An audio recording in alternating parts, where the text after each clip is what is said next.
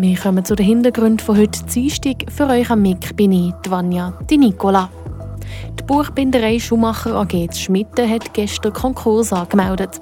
Wir haben mit dem Verwaltungsratspräsident über die Hintergründe geredet.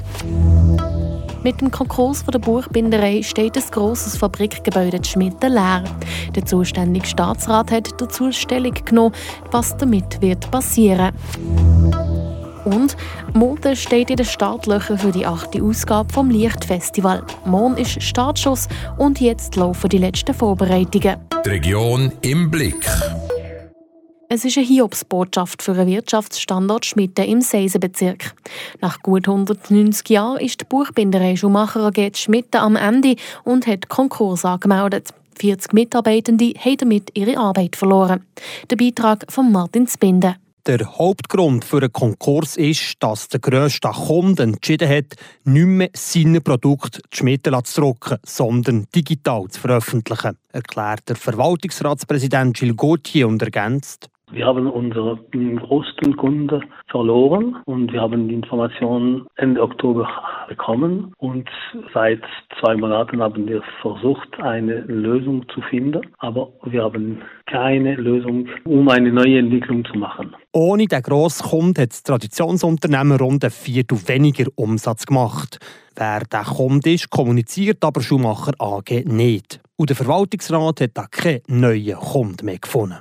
Äh, wenn der große Kunde sagt, okay, wir machen kein mehr Buchbinderei, ist das sehr gefährlich für die Firma. Aber wir haben seit vielen Monaten verschiedene andere Lösungen zu finden, aber wir haben keine Lösungen, um eine neue Kunde zu finden. Und wenn sich der Konkurs in den letzten Monaten abzeichnet, ist es gleich ein harter Schlag für den VR-Präsident Gilles Gauthier. Ein großer Schlag und aber wie immer, wenn eine, ein Thema geht in Konkurs, das ist ein großer Schlag. Konkurrenz auf der Preis ist sehr wichtig und wir können nichts machen. Es gibt keinen Sozialplan, wieso wir sind in Konkurs und wir haben keine mehr Mittel, um das zu machen. Das zuständige Konkursamt nimmt jetzt Kontakt auf mit dem Amt für den Arbeitsmarkt, dass die entlassenen Leute um eine Stelle finden, ergänzte Gilles Gauthier. Wie die Zukunft vom Fabrikgelände aussieht, das ist offen. Wir sind nur Mieter von den Gebäuden. Und wir versuchen, die Lösungen zu finden, um die Maschinen zu äh, verkaufen. Schumacher AG hat vor sechs Jahren das Gebäude Schmitten an eine Anlagenstiftung verkauft. Was jetzt an diesem Standort passiert, ist offen. Der Hauptgrund für den Konkurs der Buchbinderei Schumacher AG Schmitten ist, dass der grösste Kunde entschieden hat, seine Produkte nicht mehr zu drucken, sondern digital zu veröffentlichen. Wie es in Zukunft mit dem Fabrikgelände weitergehen soll, das weiss Martin Spinde.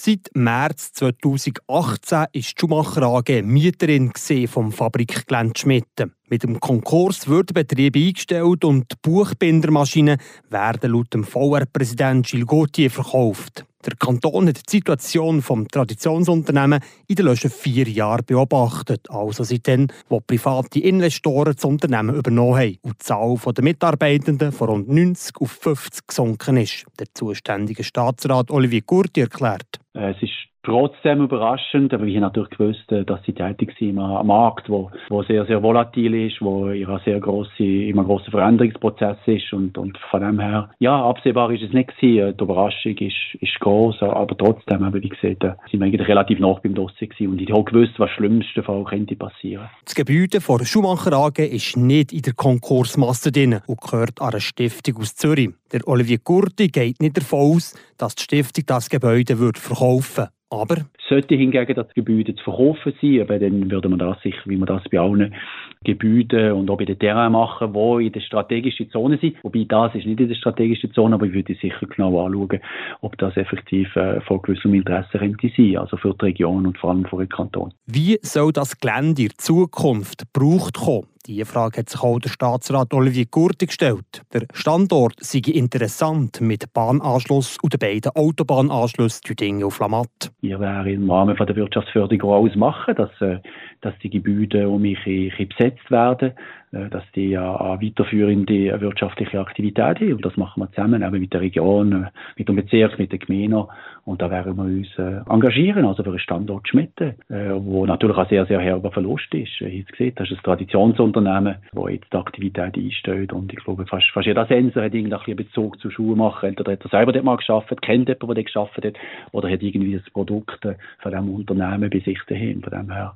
tut es wirklich weh sagt der Olivier Gurti, Volkswirtschaftsdirektor zum Ende und zum möglichen Neuanfang vom Firmenareal vor Schumacher AG.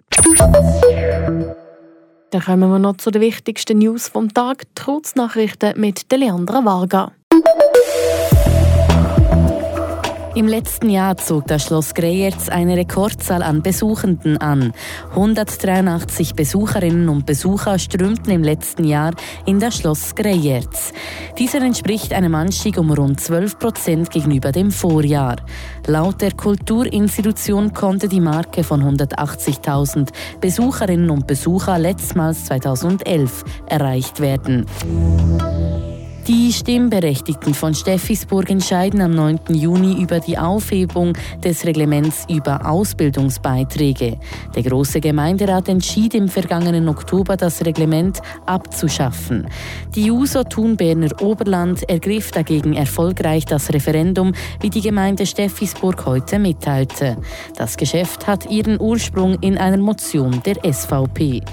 Diese verlangte die Aufhebung des Reglements über Ausbildungsbeiträge und die Auflösung der Stipendienkommission. Und noch zum Sport Fußball. Der Schweizer Nationalspieler Ulis Garcia wechselt von den Young Boys zum französischen Traditionsclub Marseille. Der 28-jährige linke Außenverteidiger spielte seit 2018 für eBay. Garcia wurde mit den Bernern viermal Meister, zweimal Cupsieger und nahm zweimal in der Champions League teil. Insgesamt bestritt er fast 200 Spiele für IB. Gemäß Medienberichten soll Garcia für rund 3 Millionen Euro nach Frankreich wechseln. Die Region im Blick. Mode steht in den Startlöchern für die achte Ausgabe vom Lichtfestival. Das Festival das wird morgen Mittwoch offiziell eröffnet. Im Städtli herrscht rege Betriebsamkeit. Camionettli stehen umeinander, Kabel werden verlegt, es wird gekämmert und Nägel mit Köpfen gemacht. Die Corinna Zogkinder war gestern vor Ort.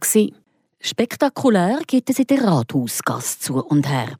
Dort installiert das deutsche Künstlerduo Axel Reinhard Böhme und Ulrich Riebe in ein Arteplage Waterlight Wall. Das sind zwölf Stoffbahnen, die in der Rathausgasse hängen und von einer Videoprojektion bestrahlt werden und die Rathausgasse in einem ganz neuen Licht erscheinen lassen. Sieht der Ulrich Riebe. Für das die Stoffbahnen heu genug heichen, braucht es eine Hebebühne, wo die zwei Mitarbeitenden über die Dächer der Rathausgasse läuft. Ursprünglich war geplant, in ein Artenplage zu machen. Eigentlich wollten wir im Lindensaal das Ganze installieren. Die Veranstalter haben aber gesagt, nein, schaut mal in der Rathausgasse, wäre viel schöner.